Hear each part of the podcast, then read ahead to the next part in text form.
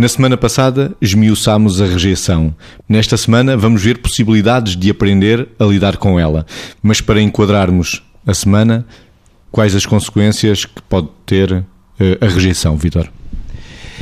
Como é uh, uma sensação que tem um impacto tão grande, obviamente pode mobilizar também respostas, seja em termos de pensamento, seja em termos de emoções e de comportamento também muito intensas. Porque se eu sinto que sou rejeitado, eu posso adotar uma estratégia, por exemplo, de defesa, posso me isolar, posso utilizar aqui um mecanismo cognitivo ou emocional e comportamental que seja, eu não me vou relacionar, não vá ao diabo de celas porque me vão rejeitar. A partir desse momento eu estou a condicionar o meu comportamento porque estou a antecipar a possibilidade de me rejeitarem e, portanto, não me relaciono supostamente para evitar esse sofrimento.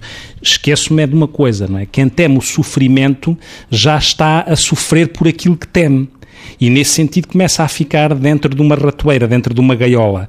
E começa também a poder criar, de alguma forma, profecias autorrealizáveis, ou seja, começa a adotar um comportamento que pode mobilizar dos outros sentimentos de rejeição, não sabendo que é ele próprio que está a condicionar. Porque vamos imaginar, se eu me isolo, posso ser interpretado como arrogante, não é? Porque não me relaciono.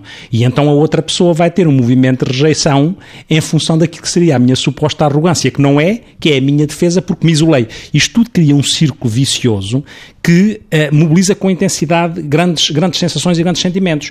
O isolamento, dizia eu, mas a raiva, a vingança, tudo isto são sentimentos que podem ficar vulcânicos em resposta à rejeição. Ainda antes de pensarmos como é que vamos lidar com a rejeição, isso falamos terça, quarta, quinta e sexta, Margarida, Quais são as consequências que a rejeição pode trazer? Complementarmente e continuando, uh, estava a pensar naquela, naquele, porque o Vitor falou em profecias autorrealizáveis e depois fiz aqui uma associação que é as questões da autoestima, ou seja, a verdadeira autoestima passa por um julgamento que nós fazemos sobre nós próprios.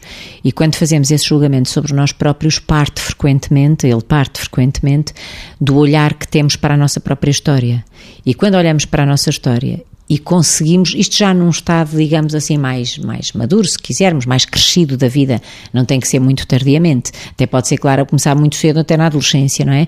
Quando a pessoa olha para a sua história e sente que não é eh, gostada, vamos dizer assim, que não é aceite, que não é reconhecida, que não é valorizada, isto são tudo nuances que cabem dentro da, da rejeição, o que vai acontecer é que o modo como a pessoa se gosta de si mesma, se avalia e se julga, também pode ser ele próprio fragilizado, com as consequências que, em última instância, isto pode ter, que podem chegar até a conduzir a, por exemplo, estados depressivos, ou seja, à descrença da capacidade de bem-estar com os outros e de amar e ser amado. E, portanto, a autoestima, que é um tema que nós falamos muito em linguagem comum, mas que é algo que, do ponto de vista da, da, da consistência e da importância na vida de cada um, é mesmo muito importante, pode ser fortemente abalada pelo sentimento de rejeição. E isto é preciso cuidar, porque há formas de cuidar da autoestima.